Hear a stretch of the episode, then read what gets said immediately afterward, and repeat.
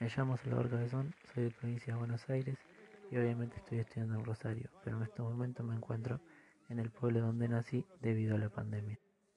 Estoy viviendo en la casa de mi madre, que es como un regreso al nido después de estar cinco años viviendo en Rosario y volviendo algún fin de visitar a la familia, pero tengo que ser sincero, que si bien preferiría no estar acá, el hecho de estar conviviendo de nuevo en mi ciudad y con mi madre me ha ayudado a realizar todos los trabajos de la materia a lo largo del año y más allá de esta ventaja, me ha ayudado a reencontrarme con mi pueblo y sus miserias.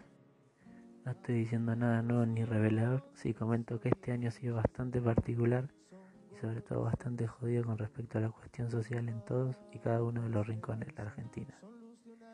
Falta de empleo, despidos, en los primeros meses de pandemia los trabajadores no registrados, como pueden ser los que hacen changas o van con su bolquete cartoneando, les perjudicó la cuarentena más estricta y es en este contexto donde de alguna manera me ha ayudado a mí estar en mi pueblo y poder ver la puesta en acto de una institución en particular, como lo es el Observatorio de Violencia La Casa de Todos, y de un grupo de militantes en el cual está dentro mi madre, que me ha hecho un espectador de lujo y muchas veces he sido parte en momentos donde necesitaban una mano.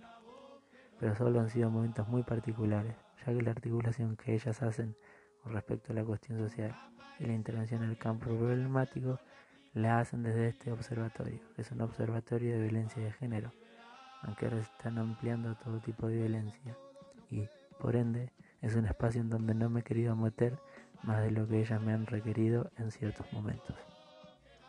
En los anteriores trabajos he podido problematizar a mi ciudad, sobre todo sus barrios más vulnerados, y sabrán que este año de pandemia arrancó delimitando el campo de intervención de mi ciudad en los barrios, la Loma, Progreso y el asentamiento especialmente, que se encontraría en el barrio La Loma que antes he mencionado. Estos son los lugares de convivencia de los sujetos marginados por mi pueblo y por ende donde la cuestión social, conflicto entre capital y trabajo, Rosas Pagasas, emerge fervientemente.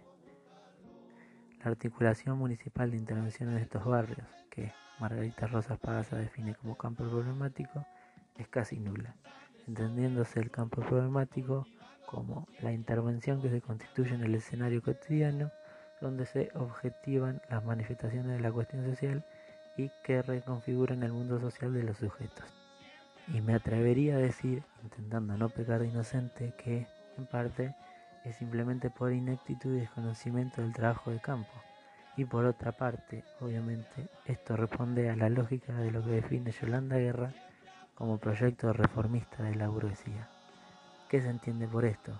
Lógicas asistenciales que intentan maquillar un poco la situación de marginación y degradación social en los barrios populares, con políticas paliativas que no responden a acciones que intenten ser el centro sentido superadoras de la cuestión social, sino un accionar como parche para que la realidad no se vea tan dura y seguir perpetuándose como clase dominadora mediante mecanismos de control.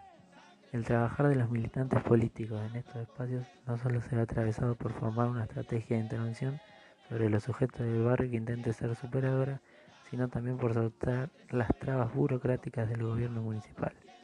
Es un doble esfuerzo que solo es posible por aquellos que sabemos y conocemos el compromiso político y social que supone ser un militante dentro de un sistema que oprime, degrada y margina a los sujetos sobre los que uno intenta intervenir.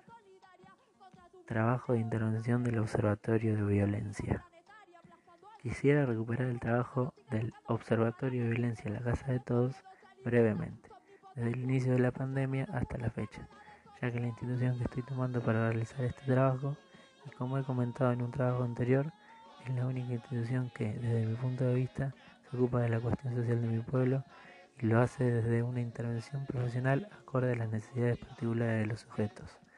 La intervención profesional es un proceso de construcción histórico, social que se genera en el desarrollo de la dinámica social de los actores que intervienen en el ejercicio profesional.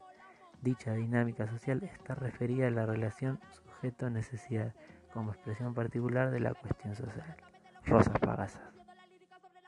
La pandemia para estas militantes sociales arrancó con un proyecto que intentó dar una respuesta a las consecuencias de la misma, la creación de un proyecto de viviendas saludables que estaba orientado a responder la necesidad alimentaria de, en un principio, 80 niñas y terminando el proyecto hace un par de meses con más de 300. Esta propuesta nació a partir de la ausencia de los comedores escolares que fueron cerrados por razones que ya todos conocemos. No solo el objetivo era que funcione como sustituto de los comedores escolares, sino también hacer énfasis en la importancia de una alimentación sana y completa. La intervención fue mutando poco a poco y en los primeros momentos y por la cuarentena estricta no había casi contacto con las niñas ni con sus familias. A medida que las restricciones fueron bajando, y sobre todo en mi pueblo que no hubo casos hasta hace un mes, el campo de intervención y las políticas de sus actores sobre los sujetos fueron aumentando. Relevamiento a las casas de estas niñas, articulación de la institución con provincia de Buenos Aires para acceder a ropa de invierno y poder afrontarlo de una manera más digna, trabajo con las madres y referentes del grupo, ellas siendo también actoras participativas de todo esto, etc. Fueron más de cinco meses de este proyecto de viviendas saludables que tuvo su cese por el poco presupuesto con el que contaban y sobre todo porque tuvieron que dejar el espacio físico donde estaban, que era un espacio que cedía al gobierno municipal, ya que fue requerido por otros asuntos. Es en este punto donde podemos intercalar esta humilde reseña con Duet y su programa institucional. La institución, como mencioné, tuvo que abandonar el proyecto y el espacio, y en ese momento en donde se produce lo que Duet llamaría como el declive del programa institucional, entendiéndose este como la modificación del trabajo sobre los otros, donde aparece una capacidad crítica que modifica esto. Este declive aparece una polarquía de valores, es decir, que ya no hay valores considerados como sagrados y se pasa de la vocación a la profesión. La organización tuvo que mutar de apariencia, más no de esencia y compromiso y arrancó con fuerza y convicción una organización comunitaria que sigue los lineamientos de los chicos del pueblo. Una organización nacional que ya lleva muchísimos años de trabajo por las infancias y las juventudes. Hace menos de un mes que pudieron alquilar una casa en el mismo barrio La Loma, mencionado anteriormente, barrio que es el campo problemático. Esta casa está en este momento en reparación. Estaba siendo alquilada a una familia, pero su estado no era el óptimo para el proyecto que en breve arrancará y llevarán adelante. Este es un nuevo espacio dentro del Observatorio de Violencia la Casa de Todos que se llama Infancias Libres. Este, como mencioné anteriormente, sigue el lineamiento de la organización comunitaria Los Chicos del Pueblo, cuya referente es Claudia Bernaza, actualmente diputada nacional, que asumió cuando Soli se fue de embajador a Brasil hace unos meses. A continuación voy a copiar la propuesta del proyecto de Infancias Libres Creo que es mucho más ilustrativo que seguir dando perspectivas personales de cómo yo lo veo. La propuesta.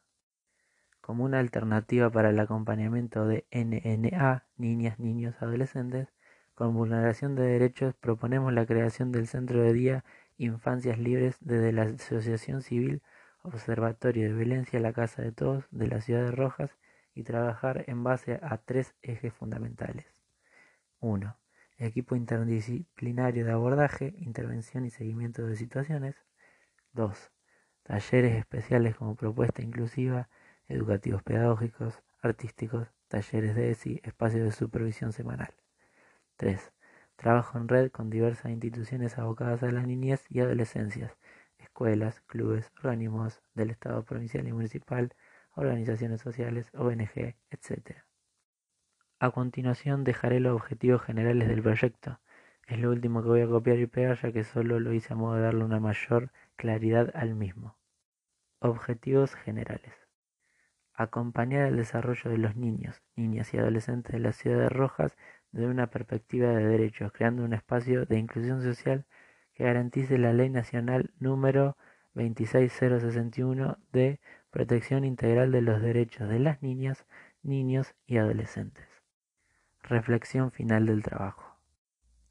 Intenté abordar este trabajo, como todos los trabajos a lo largo del año, desde una perspectiva de trabajador social de abordaje de las situaciones dadas, desde el mapeo de mi ciudad a la crónica, que es donde empecé a contar desde mi perspectiva de estudiante de trabajo social las cuestiones sociales de mi pueblo. Empecé a poco y gracias a los autores leídos a delimitar los territorios donde la cuestión social sucede, que son los barrios que he mencionado en este trabajo los sujetos que mencioné en este trabajo y las relaciones con su entorno y con sus pares. Intenté siempre respetar, asumir e incorporar las pedagogías y los conceptos de los autores trabajados para todas las entrevistas que hice para recuperar testimonios y siempre entregar trabajos que no solo cumplan con lo pedido, sino también que sean de mi agrado y que sienta que estaba haciendo algo que tiene fondo y que tiene forma. Quizás mi forma de escribir, de redactar y de enfocar esta ponencia no es la más catedrática, pero no quiero dejar de hacer presente que es una escritura adrede. Escribo como me gustaría leer y concibo el aprendizaje como algo que hay que seguir democratizando. Creo que hay que hacer un esfuerzo por conformar una escritura que tenga una estructura catedrática y a la vez intente llegar y ser comprendido por aquellos sujetos que no han tenido la posibilidad de tener una educación formal. Y sobre todo, he empleado esta forma de escribir en este trabajo porque me he enfocado en una institución que, como dije, conozco en profundidad y sé que la perspectiva que tienen es la de la concepción de una infancia libre y sobre todo llena de amor. Como dijo Eva en un texto que leí en IPP1 sobre los hogares de escuela Juan Domingo Perón, queremos que nuestros niños lleguen a vivir como suponemos que viven los niños de clase alta.